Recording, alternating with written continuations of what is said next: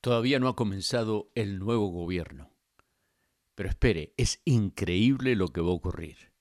Estoy hablando del programa A César lo que es del César, un programa auspiciado por Radio Amistad en cooperación con el Centro Familiar Cristiano. Y hoy en nuestra lectura bíblica de 5 por 5 por 5 nos toca el Salmo 49.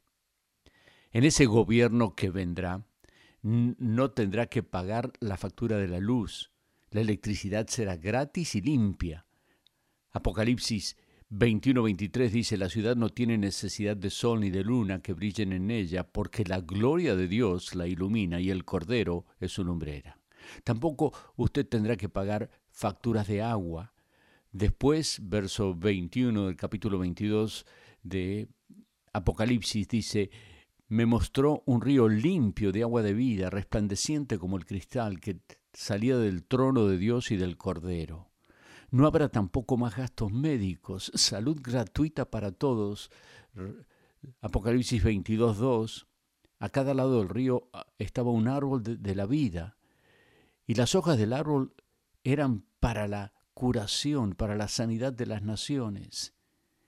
Educación gratuita, no hay más préstamos estudiantiles ni más impuestos escolares, 1 Corintios 13, 12, ahora conozco en parte, pero entonces conoceré completamente como soy conocido. No habrá elecciones cada cuatro años, Salmo 48, verso 14, porque Dios, nuestro Dios, reinará por eternamente y para siempre. Y no habrá más impuestos ni presupuesto de defensa, no habrá más impuestos a la, a la propiedad para arreglar las calles, Apocalipsis 21, 21, y la calle de la ciudad era de oro puro, transparente como el vidrio. Tampoco tendremos que pagar por transporte, porque el Señor mismo descenderá del cielo con un grito, con voz de arcángel y con la trompeta de Dios, y los muertos en Cristo resucitarán primero. Entonces, eh, nosotros, los que aún estemos vivos, eh, seremos arrebatados juntamente con ellos en las nubes para encontrarnos con el Señor en el aire y allí estaremos siempre con el Señor.